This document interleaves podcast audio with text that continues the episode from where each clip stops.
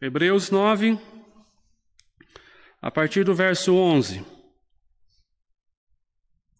Diz assim: Quando, porém, veio Cristo, como sumo sacerdote dos bens já realizados, mediante o maior e mais perfeito tabernáculo, não feito por mãos, quer dizer, não desta criação, não por meio de sangue de bodes e de bezerros, mas pelo seu próprio sangue, entrou no Santo dos Santos, uma vez por todas, tendo obtido a eterna redenção. Portanto, se o sangue de bodes e de touros e, a cinza de uma novilha, aspergidos sobre os contaminados, os santificavam, quanto à purificação da carne, muito mais o sangue de Cristo, que pelo Espírito Eterno a si mesmo se ofereceu em sem mácula a Deus, purificará a nossa consciência de obras mortas, para servirmos ao Deus vivo.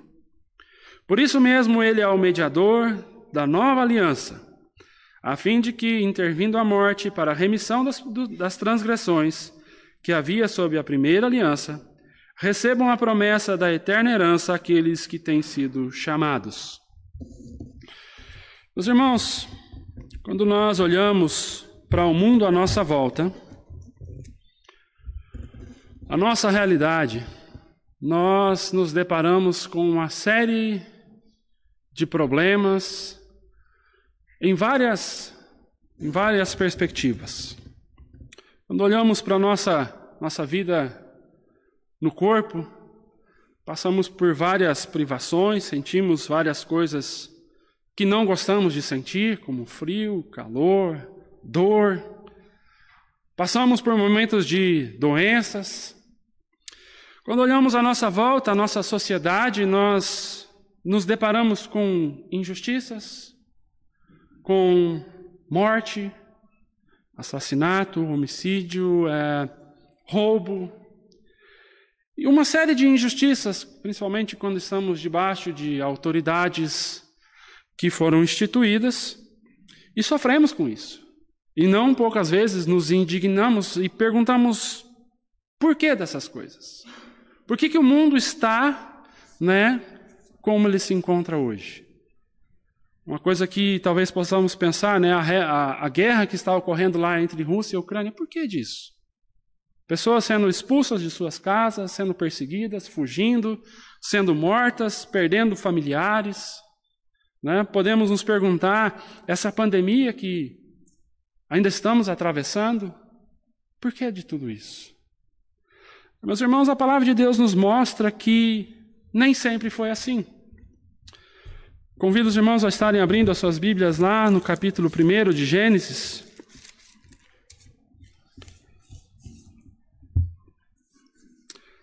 Gênesis capítulo 1. Lá no verso 26 diz: Também disse Deus: façamos o homem à nossa imagem, conforme a nossa semelhança Tenha ele domínio sobre os peixes do mar, sobre as aves dos céus, sobre os animais domésticos, sobre toda a terra e todos os répteis que rastejam pela terra. Criou Deus, pois o homem à sua imagem, a imagem de Deus o criou, homem e mulher os criou. E Deus os abençoou e lhes disse: Sede fecundos, multiplicai-vos, enchei a terra e sujeitai-a Dominai sobre os peixes do mar, sobre as aves dos céus e sobre todo animal que rasteja pela terra. E disse Deus ainda: Eis que vos tenho dado todas as ervas que dão semente, e se acham na superfície de toda a terra, e todas as árvores em que há fruto que dê semente. Isso vos será para mantimento. E a todos os animais da terra, e a todas as aves dos céus, e a todos os répteis da terra em que há fôlego de vida, Toda a erva verde lhe será para mantimento, e assim se fez. Viu Deus tudo quanto fizera, e eis que era muito bom. Houve tarde e manhã o sexto dia. Podemos ver aqui quando Deus acaba de realizar toda a obra da criação, que culmina com a criação do ser humano. A palavra de Deus nos diz que viu Deus tudo quanto fizera, e eis que era muito bom. Meus irmãos, o que então aconteceu para que aquela aquele quadro que nós vemos aqui sendo descrito no final do capítulo 1 de Gênesis se transformasse no quadro atual, na situação em que eu e você nos encontramos neste mundo. Isso é descrito logo depois, no capítulo 3 de Gênesis. Convido os irmãos a irem lá e ler a partir do verso 1, onde vai tratar do pecado, do primeiro pecado do homem onde diz Gênesis 3, verso 1: Mas a serpente, mais sagaz que todos os animais selváticos que o Senhor Deus tinha feito, disse à mulher: É assim que Deus disse: Não comereis de toda a árvore do jardim? Respondeu-lhe a mulher: Do fruto das árvores do jardim podemos comer. Mas do fruto da árvore que está no meio do jardim, disse Deus: Dele não comereis, nem tocareis nele, para que não morrais. Então a serpente disse à mulher: é certo que não morrereis. Porque Deus sabe que no dia em que dele comerdes, se vos abrirão os olhos, e como Deus sereis conhecedores do bem e do mal. Vendo a mulher que a árvore era boa para se comer, agradável aos olhos, e árvore desejável para dar entendimento, tomou-lhe do fruto e comeu, e deu também ao marido, e ele comeu. Abriram-se então os olhos de ambos, e percebendo que estavam nus, coseram folhas de figueira e fizeram cintas para si. Quando ouviram a voz de, do Senhor Deus, que andava no jardim pela viração do dia, esconderam-se da presença do Senhor Deus, o homem e sua mulher, por entre as árvores do jardim. E chamou o Senhor Deus ao homem e lhe perguntou: Onde estás? E ele respondeu: Ouvi a tua voz no jardim, porque dele, por, e porque estava nu, tive medo e me escondi. Conseguimos ver aqui que aquela perfeita harmonia, aquilo que Deus criou e que Ele mesmo relata que entendeu que tudo era muito bom, essa harmonia é quebrada. E o princípio pelo qual isso é quebrado é justamente o caminho da desobediência. O caminho de questionar a autoridade de Deus.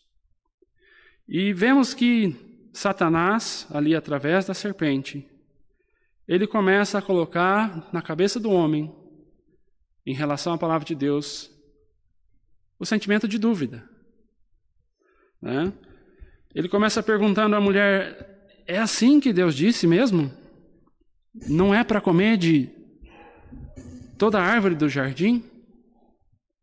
Né, colocando em xeque, colocando em dúvida aquilo que Deus tinha ordenado ao homem e à mulher.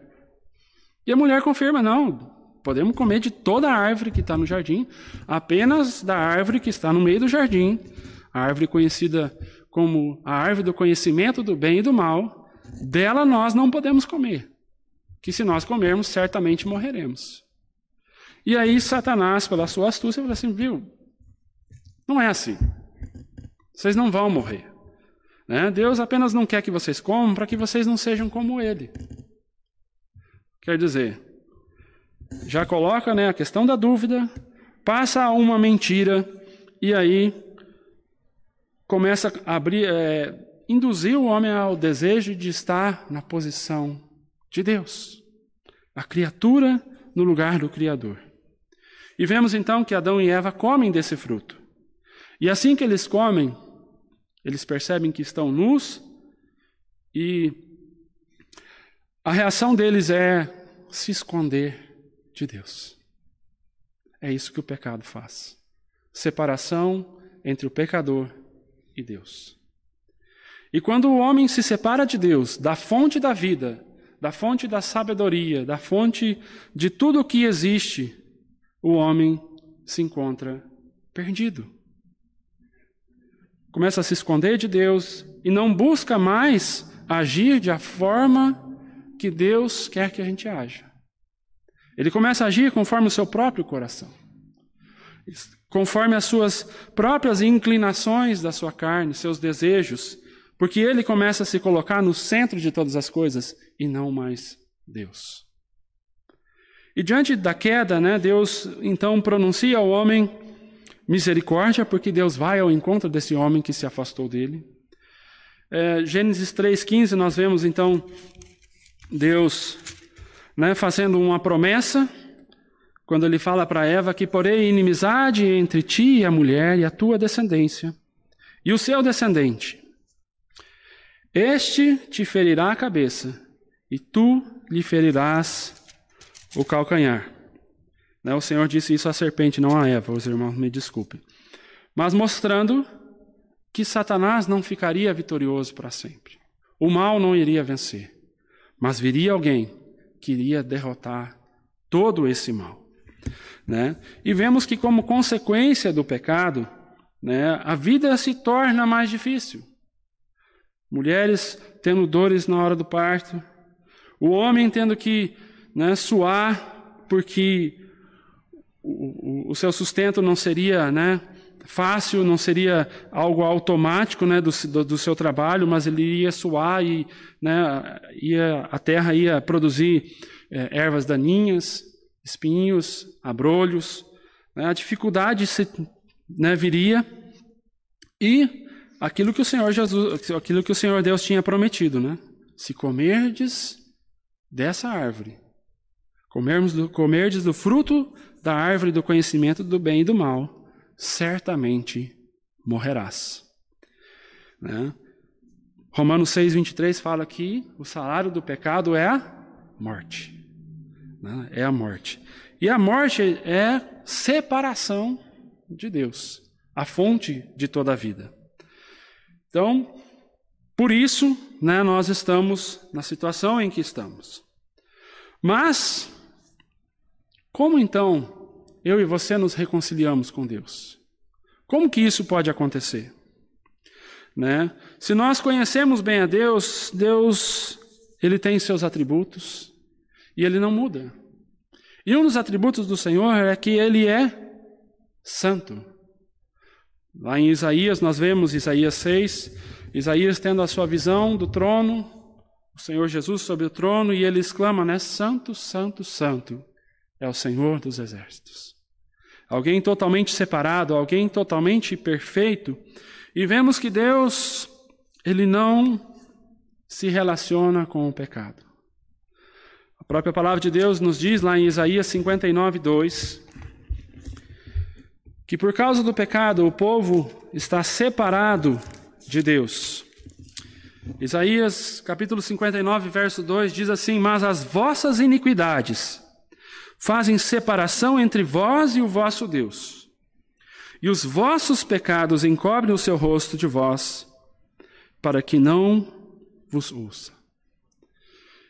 Então vemos claramente que o homem, por causa do seu pecado, está separado de Deus. Existe um abismo entre o homem pecador e Deus, por causa do pecado. Deus é santo e ele não suporta o pecado. É, muitas vezes ouvimos dizer que Deus, ele abomina o pecado, mas ele ama o pecador. Vamos ver então o que diz lá em Salmo de número 5.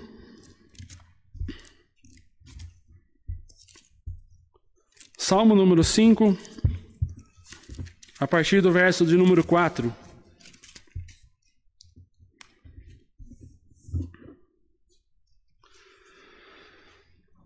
Salmo 5, verso 4 diz assim: Pois tu não és Deus que se agrade com a iniquidade, e contigo não subsiste o mal.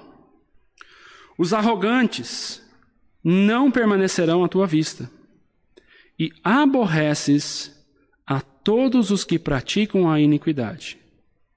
Tu os destróis, tu destróis os que proferem mentira. O Senhor abomina ao sanguinário e ao fraudulento. Porém, eu, pela riqueza da tua misericórdia, entrarei na tua casa e me prostrarei diante do teu santo templo no teu temor. Aqui o salmista Davi, ele deixa muito claro que o Senhor não se agrada com nenhum tipo de pecado e não se agrada de ninguém que comete pecado. Né? E fica ali uma dúvida: como Davi então entra na presença de Deus? Como que o salmista tem comunhão com Deus? Ele responde, né, no verso 7: Porém eu, pela riqueza da tua misericórdia, entrarei na tua casa e me prostrarei diante do teu santo templo no teu temor. Guardem isso. Vamos tratar mais para frente dessa misericórdia. Mas fica muito claro que Deus não suporta o pecado, o mal, pela por causa da sua santidade. E Deus não abre mão da sua santidade, desse atributo. Ele não coloca isso em xeque. Porém, Deus também é justo. Deus também é justo. E Deus, quando ele dá aquela lei lá no jardim do Éden, ele fala que se o homem comesse daquela árvore do fruto do conhecimento do bem e do mal, certamente morreria. Então Deus estabelece a lei e a punição para aqueles que infringirem essa lei. Então, para Deus ser justo, ele precisa condenar aquele que cometeu o pecado. E Deus é totalmente coerente. Eu convido vocês a abrirem suas Bíblias lá em Provérbios, capítulo 17.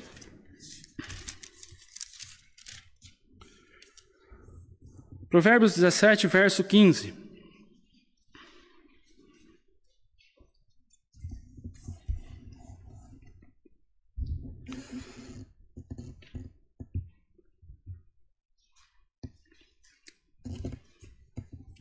aonde diz, Provérbios 17, 15: O que justifica o perverso e o que condena o justo, abomináveis são para o Senhor, tanto um como o outro.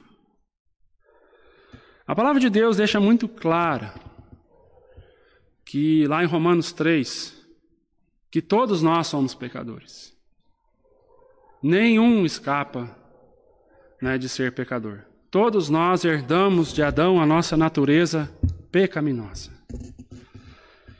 Então, diante desse versículo, como Deus pode salvar a mim e a você? Como nós podemos nos reconciliar com Deus? Creio que esse é o grande dilema que a palavra de Deus nos traz. O homem ciente de que é pecador, de que é falho, de que está separado de Deus, como então esperar ser reconciliado com o Pai? E vemos que Deus é um Deus justo e ele cobra o pecado. Ele não uh, condena o justo nem justifica o perverso. E para nós entendermos, né, nós precisamos saber quem Deus é, o Deus Santo, o Deus Todo-Poderoso, Criador dos céus e da terra, que é maior do que todos. O pecado para Deus é uma ofensa, uma ofensa muito grave. Nós vivemos hoje numa cultura onde, semana passada eu, eu assisti uma reportagem que lá no metrô de Londres, se uma mulher se sentir intimidada pelo olhar de um homem, ela já pode entrar com processo. Eu não quero entrar aqui no mérito de se isso é certo ou não. Eu creio que tudo aquilo que é errado precisa ser combatido e punido. Mas nós estamos numa cultura onde qualquer coisa é bullying, está ofendendo. É, isso tem sido a cada dia mais é, aparecido e, e, se tornado evidente em nossa sociedade. Né? É, não mais suportamos a, a ofensa, seja racial, seja por gênero, e várias leis têm surgido para combater isso. Porém, eu gostaria que eu e você pensássemos: qual é a ofensa que eu e você temos cometido contra Deus? Precisamos parar para pensar sobre isso. Né? Nós olhamos muitas vezes o pecado na nossa perspectiva, mas como Deus olha para o pecado? Vimos ali no Salmo de número 5 que Deus abomina, que Deus detesta, né? e que Ele condena tudo isso. E Ele é um Deus santo, Ele é um Deus justo, Ele é um Deus que é amor, daqui a pouco nós vamos ler esse texto também. Como resolver esse dilema? E Deus né, promete misericórdia ali através do que ele fala para a serpente em Gênesis 3,15, e depois através da lei de Moisés. Deus estabelece várias leis, a lei cerimonial, que aponta para como Deus iria resolver o problema do homem. Para isso, eu gostaria que vocês retornassem ali para Hebreus capítulo 9. E vamos ler agora a partir do verso 1.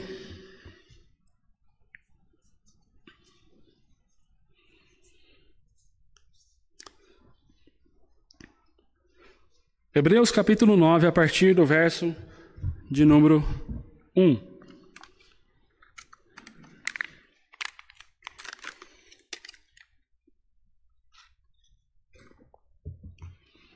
Onde a palavra do Senhor nos diz: Ora, a primeira aliança também tinha preceitos de serviço sagrado e o seu santuário terrestre.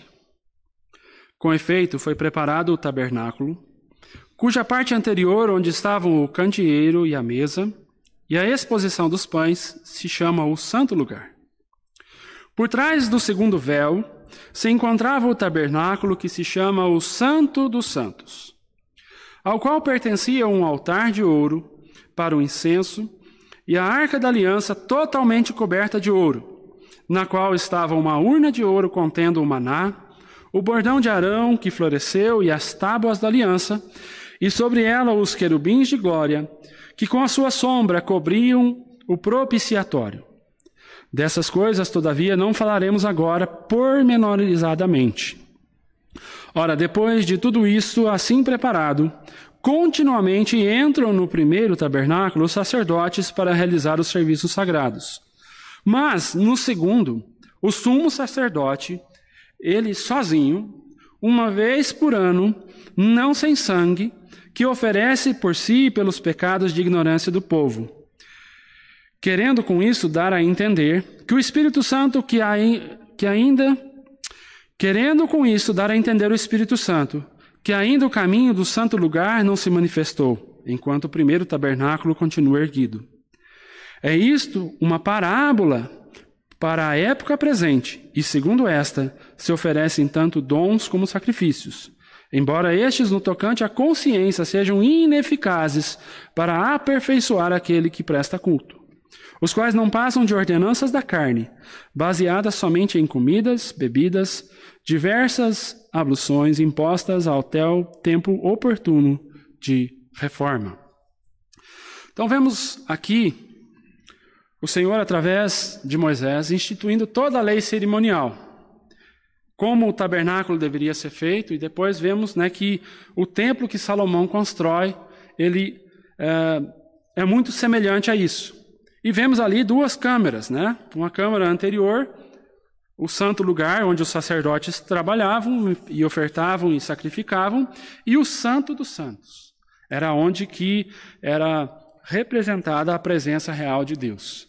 E o acesso a esse santo dos santos, à presença de Deus, era é, dado uma vez ao ano pelo sumo sacerdote, que ali entrava e oferecia sacrifício pelos seus próprios pecados e depois pelo sacrifício do povo. Porém, vemos né, que a palavra de Deus deixa bem claro isso no verso 9, que isso é uma parábola para a época presente. E que isso não, tenha, não tinha eficácia de perdoar pecados. Né? O sangue de bodes, de, de, de, de, bezerros, ele não era suficiente para perdoar pecados. Vemos isso muito claro quando Davi, no Salmo 51, ele ora né, no verso 16 e 17. Salmo 51, versículos 16 e 17. Que não é simplesmente por oferecer o sacrifício que Deus perdoava pecados no Antigo Testamento. Davi diz no, versículo 16: Não te comprases em sacrifícios, do contrário eu te os daria. E não te agradas de holocaustos. Sacrifícios agradáveis a Deus são o espírito quebrantado e o coração compungido e contrito. Não o desprezarás, ó Deus. O fato de o povo de Israel se submeter a todos esse, esses rituais e sacrifícios simplesmente não perdoava pecados só por mecanicamente fazê-lo. Mas mesmo no Antigo Testamento, Deus deseja que aqueles que se aproximam dele se arrependam. Tenham um coração contrito, um espírito quebrantado diante do Senhor, reconhecendo a necessidade de misericórdia e graça. É, podemos, temos, temos exemplo disso também, que o Senhor rejeitando ali todo o culto do povo de Israel em Isaías capítulo 1, Malaquias capítulo 1, né, condenando todos os rituais porque o coração deles não estava naquilo. Eles estavam fazendo isso da boca para fora. Né? E aqui nós vemos né, claramente que todos esses, esses sacrifícios, esse ritual de purificação, eles, né, verso 9 de Hebreus 9 diz, né, sejam ineficazes para aperfeiçoar aquele que presta culto não passam de ordenanças da carne, baseadas somente em comidas, bebidas e diversas abluções impostas até o tempo oportuno da reforma. E esse tempo oportuno da reforma é aquilo que nós vimos né, a partir do verso 11. Quando, porém, veio Cristo como sumo sacerdote, dos bens realizados mediante o maior e mais perfeito tabernáculo, não feito por mãos, quer dizer, não desta criação, não por meio de sangue de bodes e de bezerros, mas pelo seu próprio sangue entrou no Santo dos Santos, uma vez por todas, tendo obtido eterna redenção. A verdadeira salvação. Tudo aquilo que o culto do Antigo Testamento apontava era para Cristo. Somente Cristo perdoa pecados. Somente Cristo, é, em Cristo nós somos reconciliados com Deus. E vemos que isso é algo muito superior. Porque Cristo vem, ele mesmo se oferece e ele vem mediante o maior e mais perfeito tabernáculo, não feito por mãos, quer dizer, não desta criação. Toda a nossa salvação, ela é exclusiva pelo Senhor Jesus. Embora no Antigo Testamento eles tinham que ali fazer a construir o tabernáculo ou o templo, de acordo com a orientação de Deus, os sacerdotes teriam que ali intermediar, oferecer os sacrifícios. Né? Vemos ali a participação dos homens. Mas quando Cristo vem, homem nenhum tem interferência. Cristo faz toda a obra. E aí, nós vemos que as aplicações né, é, daqueles rituais do Antigo Testamento, eles eram aplicações externas.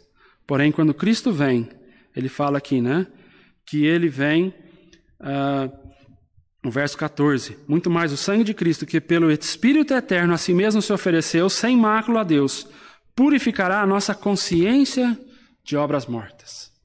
É a nossa alma, o nosso interior que, que o Senhor Jesus Cristo purifica. Né? E aí nós vamos começar a trabalhar a questão do princípio de substituição.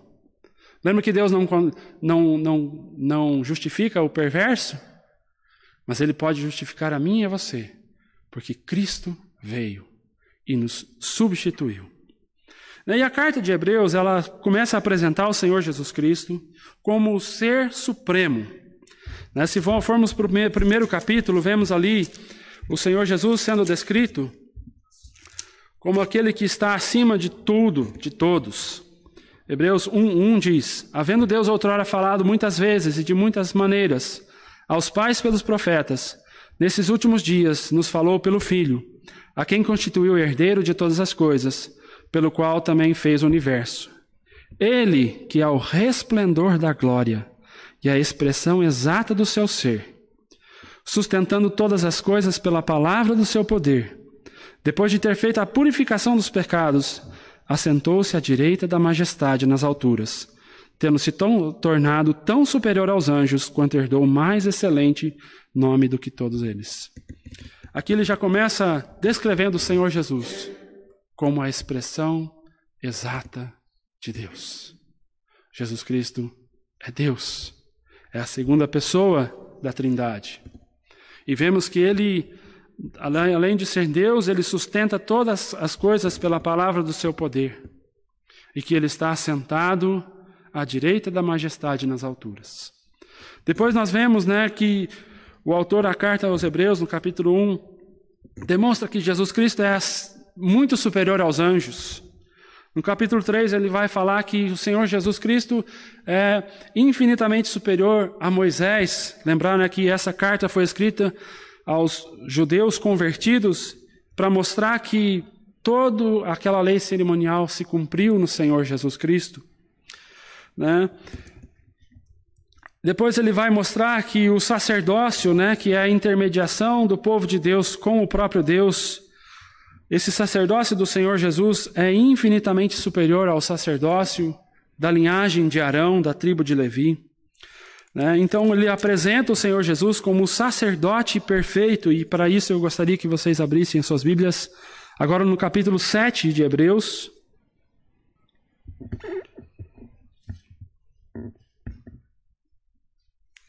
A partir do verso 20, que diz: É visto que não é sem prestar juramento, porque aqueles, os sacerdotes da antiga lei, da, da lei de Moisés, sem juramento são feitos sacerdote. Mas este com juramento por aquele que lhe disse: O Senhor jurou e não se arrependerá, tu és sacerdote para sempre. Por isso Jesus se tem tornado fiador de superior aliança. Ora, aqueles são feitos sacerdotes em maior número, porque são impedidos pela morte de continuar. Este, no entanto, porque continua para sempre, tem o seu sacerdócio imutável. Por isso também pode salvar totalmente os que por ele se chegam a Deus, vivendo sempre para interceder por eles. Com efeito, nos convinha um sacerdote como este, santo, inculpável, sem mácula, separado dos pecadores e feito mais alto do que os céus que não tem necessidade, como os outros, como os sumos sacerdotes, de oferecer todos os dias sacrifícios, primeiro pelos seus próprios pecados, depois pelo do povo, porque fez isso de uma vez por todas, quando a si mesmo se ofereceu.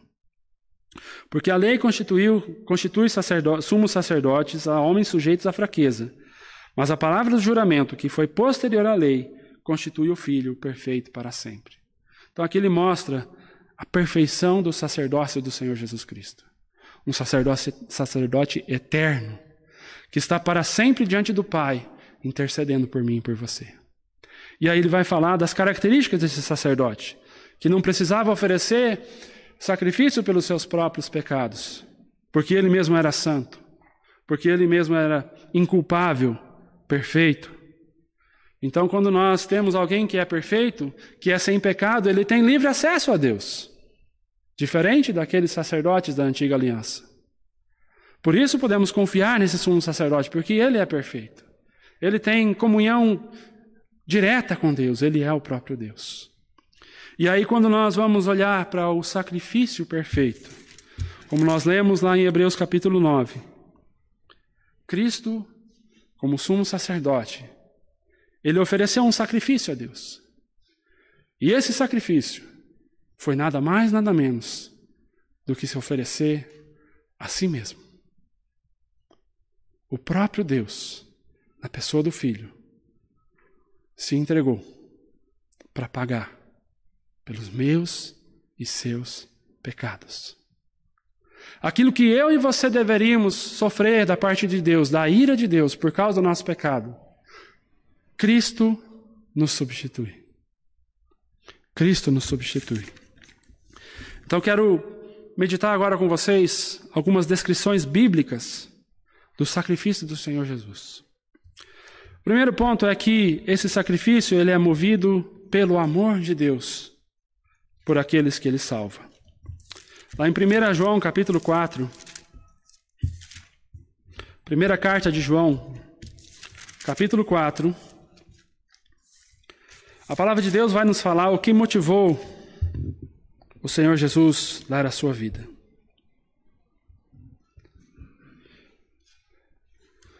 Primeira João 4, 9 diz: Nisto se manifestou o amor de Deus em nós em haver Deus enviado o seu Filho unigênito ao mundo, para vivermos por meio dele.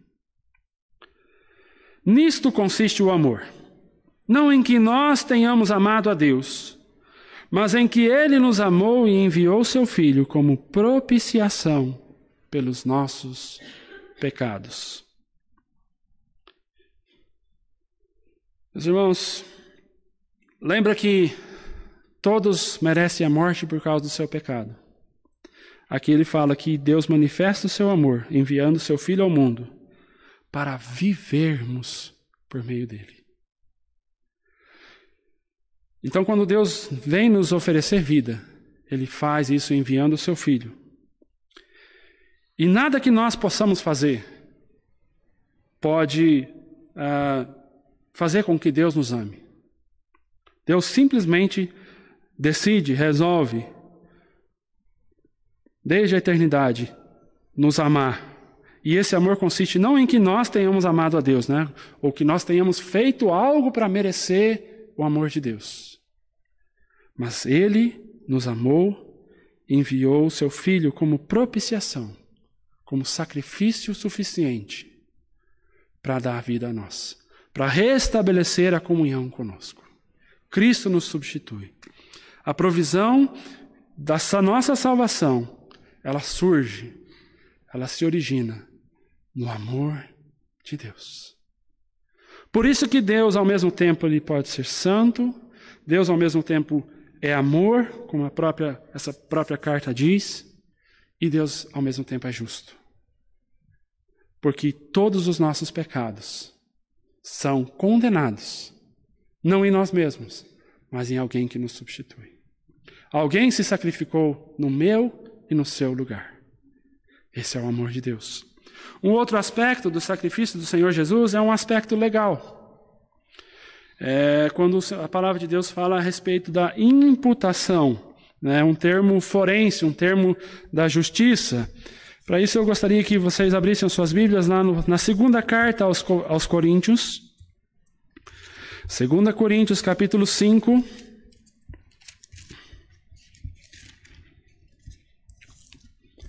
O último versículo desse capítulo 5, o versículo 21, aonde diz: Aquele que não conheceu o pecado, o Senhor Jesus, o sumo sacerdote, aquele inculpável, sem mácula, perfeito, ele o fez pecado por nós, para que nele fôssemos feitos justiça de Deus. O que, que está acontecendo aqui? O que, que o apóstolo Paulo está, está explicando aqui? Que o Senhor Jesus, que não pecou, ele foi feito por Deus pecado. Não que o Senhor Jesus tivesse pecado, mas todo o nosso pecado foi colocado sobre ele. Ele tomou sobre si o nosso pecado. E por causa disso ele foi castigado. A pouco nós vamos ler lá em Isaías 53. Para que nele, em Cristo, eu e você fôssemos feitos justiça de Deus. Então nós, pecadores, somos justos diante de Deus porque a justiça que o Senhor Jesus produziu durante a sua vida e sua morte é transferida a nós e o nosso pecado é transferido legalmente para o Senhor Jesus. Né? É assim que o Senhor olha para nós, é essa imputação que ele faz. Ele imputa Jesus como pecador e imputa nós como justos. Jesus, pecador por causa do nosso pecado, e nós, como justos, por causa da justiça do Senhor Jesus. Para entender melhor, vamos lá para Isaías 53, o texto que o profeta Isaías fala a respeito do sofrimento do Senhor Jesus. Isaías, capítulo 53, versículo 4, aonde diz: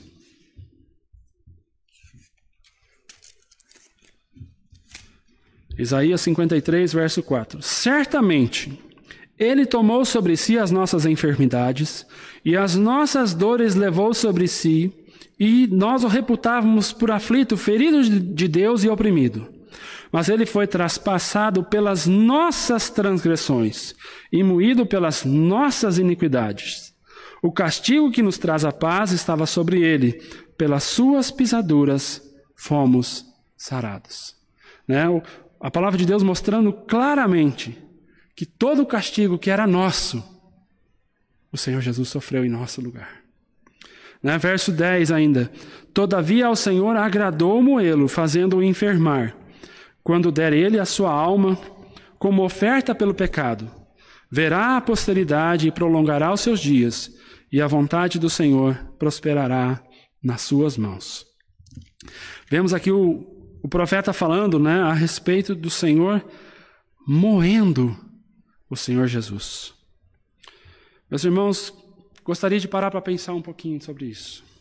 O que, que significa, né, o Senhor Jesus ser transpassado, ser moído pelas nossas iniquidades? O Senhor Jesus sofreu toda a ira de Deus para nos substituir. Toda a ira de Deus. Ele, como ser perfeito, ofereceu-se a si mesmo. E se a gente lembrar da passagem do Senhor Jesus aqui na terra, encarnado, podemos nos lembrar nas horas que antecederam a sua condenação, ele lá ali no jardim do Getsemane, orando, orando a Deus para que, se possível, Deus pudesse passar aquele cálice da ira dele. Mas que não fosse feita a vontade dele, mas sim a vontade do Pai. E a palavra de Deus nos relata que enquanto o Senhor Jesus orava, ele suava sangue.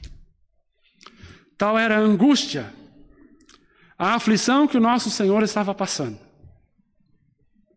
A ira de Deus não é algo banal, gente. A ira de Deus é algo terrível. O próprio autor da carta aos Hebreus fala no verso 10: terrível coisa é cair nas mãos do Deus vivo. E essa esse fato de Deus castigá-lo por causa do nosso pecado, podemos ver claramente na cruz. Quando o Senhor Jesus ali é abandonado por todos, ele brada ali na cruz: Deus meu, Deus meu, por que me abandonaste? Meus irmãos, aquilo que o Senhor Jesus estava sofrendo ali é aquilo que o inferno representa é ter Deus virado as costas para você. Toda a graça de Deus, toda a misericórdia de Deus distante de você. Isso é o inferno. Todos aqueles que rejeitam o Senhor Jesus como seu Senhor e Salvador, eles vão passar a eternidade no inferno.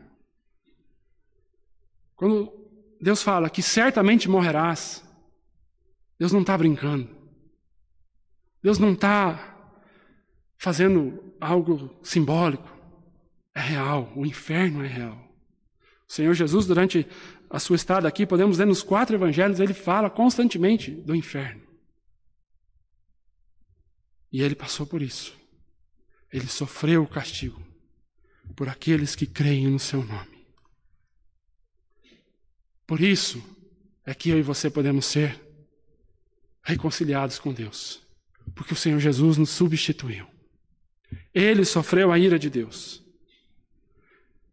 Ele foi imputado como pecador no nosso lugar. Outro ponto dessa, desse sacrifício do Senhor Jesus é uma questão comercial. E para isso eu gostaria de ler com vocês o que a palavra de Deus nos diz lá em Colossenses capítulo 2. Colossenses capítulo 2, a partir do verso 13, diz: E a vós outros que estáveis mortos pelas vossas transgressões, e pela incircuncisão da vossa carne, vos deu vida juntamente com ele, perdoando todos os nossos delitos. Tendo cancelado o escrito de dívida que era contra nós, e que constava de ordenanças, o qual nos era prejudicial, removeu-o inteiramente, encravando na cruz, e despojando os principados e potestades, publicamente os expôs ao desprezo, triunfando deles na cruz. Aqui, a palavra de Deus nos mostra que nós, por causa do nosso pecado, nós somos devedores a Deus. E que Cristo morrendo na cruz, sofrendo a ira de Deus, ele cancela todo o escrito de dívida. Meus irmãos, isso é perdão. E o Senhor Jesus, quando ele nos ensina a oração que nós conhecemos como oração do Pai Nosso, quando ele fala para nós orarmos por perdão, ele fala: Senhor, perdoa as nossas dívidas. As nossas dívidas. Pecado é então entendido como dívida. E assim eu consigo entender o que é o significado do perdão. Perdoar significa cancelar a dívida. É isso que o Senhor Jesus fez quando ofereceu a si mesmo. Quando ele deu a sua vida para pagar a nossa dívida. E lembrar que o Senhor Jesus é Deus. Então, quando Deus nos perdoa, ele arca com o prejuízo. Isso significa perdoar. É sofrer o prejuízo. É arcar com o prejuízo. Que nós possamos entender o que o Senhor Jesus fez. Ele pagou a nossa dívida. E por isso que o Senhor Jesus, depois de ensinar a oração do Pai Nosso, ele fala: se vocês não perdoarem aqueles que ofenderam a vocês, tampouco o vosso Pai vos perdoará. Porque Ele quer que eu e você entendamos o que o Senhor Jesus fez por nós. E quando isso é real na nossa vida, nós então somos capacitados a perdoar aqueles que nos ofendem, que nos causam prejuízo. É olhando para o Senhor Jesus. Ele pagou a nossa dívida. E por último, o último aspecto, né? É um aspecto desse sacrifício do Senhor, é um aspecto sacrificial. O Senhor Jesus, de fato, deu a sua vida. Assim como ali no Antigo Testamento, na, na lei cerimonial que o Senhor tinha instituído através de Moisés. De fato, o cordeiro ali oferecido, o bode, o novilho, enfim, eram mortos. O Senhor Jesus Cristo foi morto. Né? Tudo aquilo que era feito no Antigo Testamento indicava para algo maior, para a morte, para o sacrifício maior, que era o sacrifício do Senhor Jesus Cristo. E o Senhor Jesus, lá em João 10, 11, ele fala: Eu sou o bom pastor, e o bom pastor dá a vida pelas suas, pelas ovelhas. Né? Vemos em Hebreus 9, ali o texto que a gente está trabalhando, que o Senhor Jesus, no verso 12, ele não intermedia né, com sangue de bodes e de bezerros, mas pelo seu próprio sangue.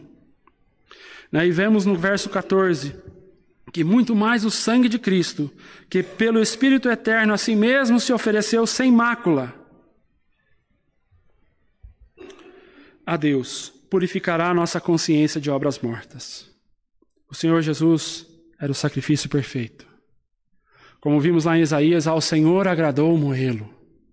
Ele satisfez a Deus com seu sacrifício por causa do meu e do seu pecado.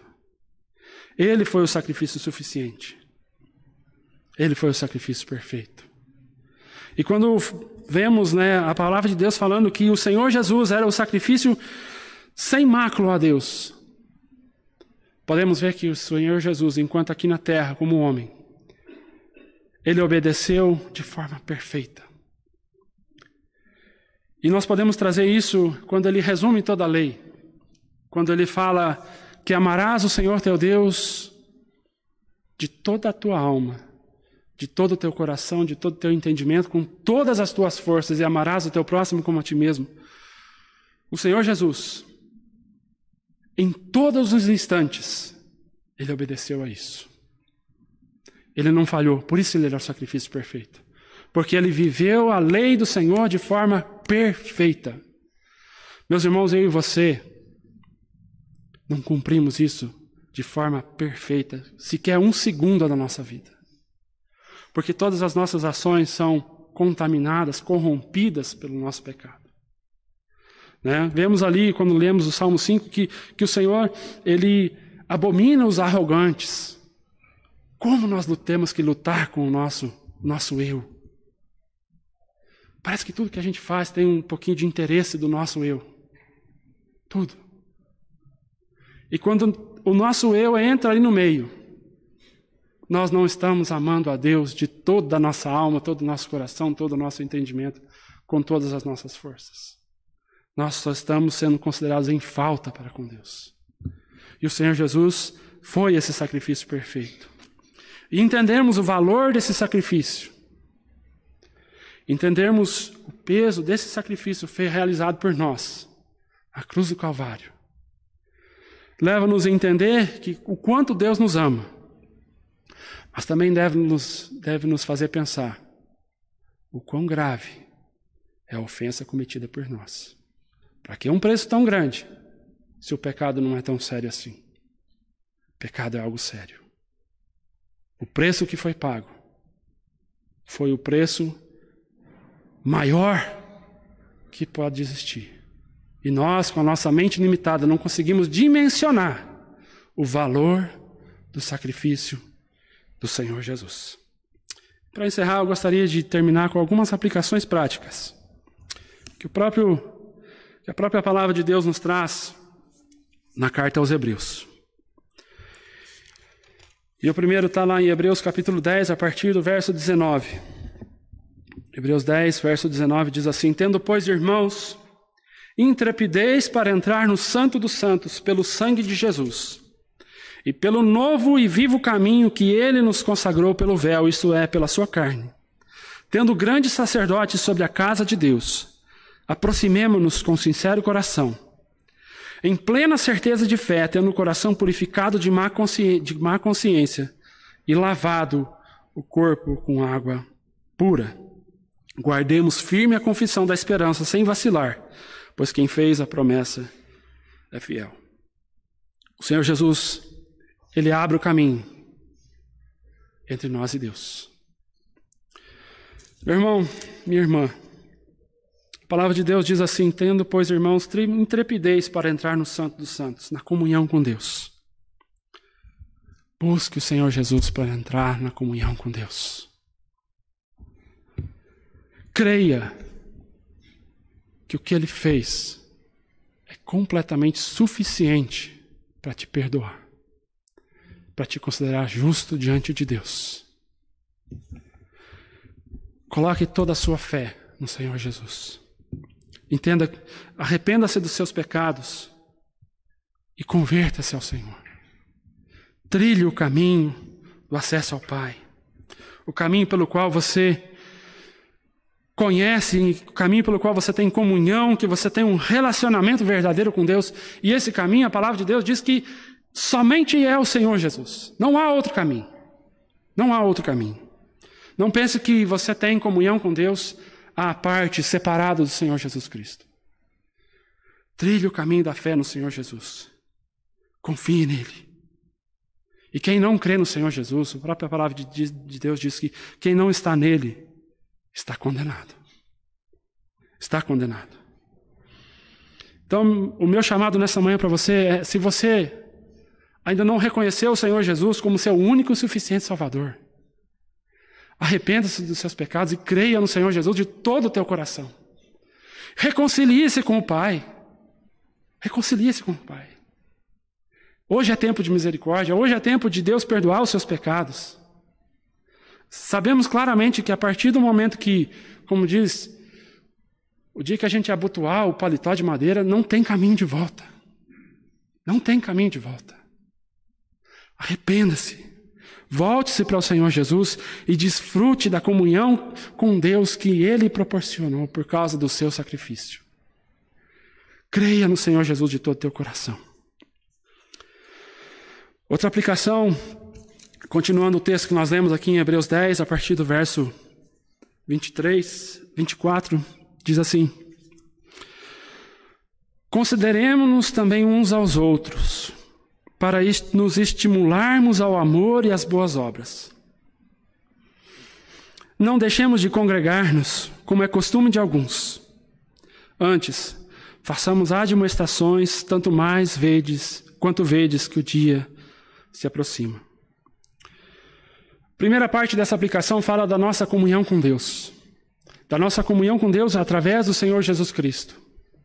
Aqui ele vai falar da comunhão com a noiva do Senhor Jesus Cristo, com a sua igreja. Todos aqueles que verdadeiramente pertencem à igreja do Senhor Jesus receberam a mesma graça que você recebeu. Receberam o mesmo sacrifício têm acesso a Deus pelos méritos do mesmo Senhor Jesus Cristo. São preciosos ao Senhor Jesus Cristo, porque o Senhor Jesus Cristo, como diz lá em Atos 20, 28, a igreja pertence ao Senhor porque ele verteu o seu sangue, ele pagou com sangue precioso pela vida do seu povo.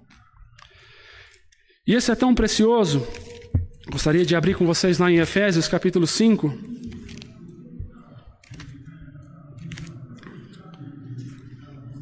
Efésios capítulo 5, a partir do verso de número 25. Onde diz, né, quando a palavra de Deus está instruindo os maridos e as mulheres, mas faz, as mulheres e, e faz uma comparação, uma analogia do relacionamento do Senhor Jesus com a igreja. Verso 25 diz assim: Maridos, amai a vossa mulher, como também Cristo amou a igreja e a si mesmo se entregou por ela, para que a santificasse, tendo-a purificado por meio da lavagem de água, de água pela palavra, para apresentar a si mesmo igreja gloriosa, sem mácula, sem nem ruga, nem coisa semelhante, porém santa e sem defeito. Assim também os maridos devem amar a sua mulher como ao seu próprio corpo. Quem ama a sua esposa, a si mesmo se ama. Porque ninguém jamais odiou a própria carne Antes a alimenta e dela cuida, como também Cristo o faz com a igreja, porque somos membros do seu corpo. Portanto, meus irmãos, cuidado com a forma com que você se relaciona com a igreja do Senhor Jesus. Cuidado como você trata aquele que os, aqueles que o Senhor Jesus salvou através do sacrifício de si mesmo. Quando nós vemos lá em João capítulo 21, a restauração do apóstolo Pedro após ele ter negado o Senhor Jesus, o Senhor Jesus por três vezes pergunta a Pedro: Pedro, você me ama? E Pedro afirma afirmativamente, e aí o Senhor Jesus fala: Então, pastoreia as minhas ovelhas, cuida das minhas ovelhas. Meus irmãos, eu consigo entender assim que o Senhor Jesus está falando para Pedro é: Pedro, então você está falando que você me ama. Como resposta, como evidência do meu amor, do teu amor por mim, ame aqueles que eu amo. Ame aqueles que eu amo. Meus irmãos, a igreja, os membros, né, não a instituição, mas os membros dessa igreja, os membros do corpo de Cristo, são preciosos para o Senhor Jesus. Ele fala aqui que ele dá a sua vida, ele purifica, ele faz de tudo para que no dia glorioso da sua volta a igreja seja apresentada sem mácula, sem ruga, gloriosa, santa e sem defeito diante de Deus.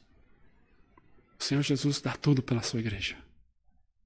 Como eu e você estamos tratando a noiva do Senhor Jesus. Próxima aplicação está em Hebreus 10, a partir do verso 26, onde diz: Meus irmãos, já estou acabando, um pouquinho de paciência. Próxima aplicação diz, Hebreus 10, 26, Porque se vivermos deliberadamente em pecado, depois de termos recebido o pleno conhecimento da verdade, já não resta sacrifício pelos pecados.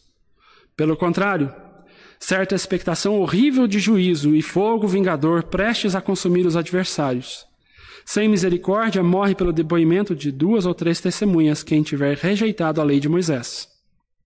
De quanto mais severo castigo julgais vós, será considerado digno aquele que calcou aos pés o Filho de Deus e profanou o sangue da aliança com o qual foi santificado e ultrajou o Espírito da graça. Ora, nós conhecemos aquele que disse: A mim pertence a vingança e eu retribuirei. E outra vez, o Senhor julgará o seu povo. Horrível coisa é cair nas mãos do Deus vivo. Vemos que o Senhor Jesus ele dá a sua vida para purificar, para santificar o seu povo. Vimos no verso 14 do capítulo 9 que o Senhor Jesus, ele deu o seu sangue e assim mesmo se ofereceu sem mácula a Deus para purificar a nossa consciência, para nos limpar de todo o pecado, de obras mortas, com um objetivo: para servirmos ao Deus vivo. Lá em Romanos capítulo 6, ele fala que se nós cremos de fato no Senhor Jesus, ele fala para nós oferecermos os nossos membros não mais ao pecado, mas sim para servir a Deus. Então, se você de fato crê no Senhor Jesus como sacrifício perfeito, crê que ele te livrou da condenação do pecado, creia também que ele te livrou do poder do pecado. E não busque viver voluntariamente, fazendo aquilo que desagrada o nosso Senhor. Todo aquele que crê no Senhor Jesus Cristo, ele tem uma nova vida. Ele tem um novo relacionamento com Deus. Mas não venha me dizer que você tem um novo relacionamento com Deus, se você não tem um relacionamento diferente com o teu pecado. João capítulo 1 João 3,6 diz que todo aquele que permanece nele, em Cristo, não vive pecando. Todo aquele que vive pecando não ouviu nem o conheceu. Nós devemos buscar uma vida de santificação. Essa é a vontade do Senhor. Busque servir a Deus com todas as tuas forças, com toda a tua alma, todo o teu entendimento, com todas as tuas forças.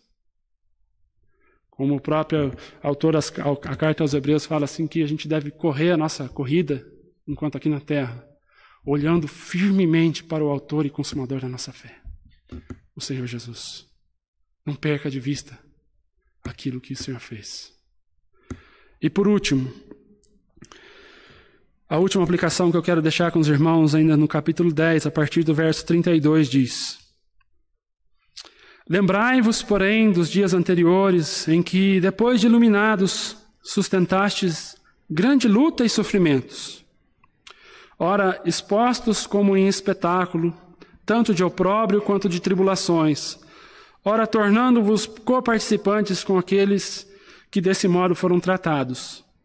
Não somente vos compadeceste dos encarcerados, como também aceitastes com alegria o espólio dos vossos bens tendo ciência de possuirdes vós mesmos o patrimônio superior e durável. Não abandoneis, portanto, a vossa confiança. Ela tem grande galardão. Com efeito, tendes necessidade de perseverança, para que, havendo feito a vontade de Deus, alcanceis a promessa. Porque ainda dentro de pouco tempo aquele que vem virá e não tardará. Todavia o meu justo viverá pela fé. E se retroceder, não se compraz Nele não se compraz a minha alma. Nós, porém, não somos do que, dos que retrocedem para a perdição. Somos, portanto, somos, entretanto, da fé para a conservação da alma. Que a palavra de Deus nos dá uma palavra de ânimo, de encorajamento. Lembra que no início eu falei da situação, da sociedade em que nós vivemos? Tudo isso será aperfeiçoado. Todo o sofrimento que vivemos toda dor, né? Isso vai deixar de existir. Embora seja necessário que nós sejamos afetados por todo tipo de tribulação, e quando de fato cremos no Senhor Jesus e desejamos testemunhar fielmente de que Ele é o nosso Salvador, nós vamos passar por dificuldade. Aqui ele relata, né, é, pessoas que foram expostas como um espetáculo, é, vergonha, né? foram presos, foram tiveram os seus bens tomados, foram perseguidos. Mas as coisas aqui da terra são tudo vai passar. Tudo vai se acabar. Coloque os teus olhos naquilo que vai durar para sempre. Como ele diz, né? Tendo ciência de possuirdes vós mesmos patrimônio superior e durável. Porque Cristo morreu por mim e por você. Nós vamos passar toda a eternidade na presença gloriosa e graciosa de Deus. Em comunhão perfeita, onde não haverá pecado, não haverá dor, não haverá choro, não haverá sofrimento. Essa é a promessa. Não abandoneis, portanto, a vossa confiança, ela tem grande galardão. Ele fala aqui, todavia, verso 20, 37, porque ainda de, dentro de pouco tempo, aquele que vem virá. O Senhor Jesus vai voltar. E não tardará. Todavia, o meu justo viverá pela fé. Creia na volta do Senhor Jesus. E não apenas creia da boca para fora, mas quando nós falamos que cremos, as nossas atitudes, a nossa forma de encarar a vida, a nossa forma de agir, de educar os nossos filhos, de tratar o nosso cônjuge, de trabalhar onde trabalhamos, é olhando para as coisas do alto, onde Cristo está. Nós planejamos a nossa vida entendendo que o Senhor Jesus Cristo voltará e que nós estaremos com Ele. Então, todas as nossas atitudes, todo o nosso agir, o nosso proceder, eles são voltados para a volta de Jesus. Né? E ainda no capítulo 11, ele vai falar do exemplo de Abraão, o pai da fé. Diz assim: Pela fé peregrinou na terra da promessa, como em terra alheia, habitando em tendas como Isaac e Jacó herdeiros com ele da mesma promessa. Por quê? Aguardava a cidade que tem fundamentos, da qual Deus é o arquiteto e edificador. Que nós, eu e você, possamos sempre trazer à nossa memória o sacrifício perfeito do Senhor Jesus. E alinharmos as nossas vidas com esse sacrifício sendo a pedra fundamental da nossa vida, sobre a qual nós vamos construir toda a nossa vida. O Senhor Jesus, sacrificado, crucificado, morto, mas ressurreto, à destra do Pai, intercedendo, sem parar, para todo sempre, por mim e por você. Amém?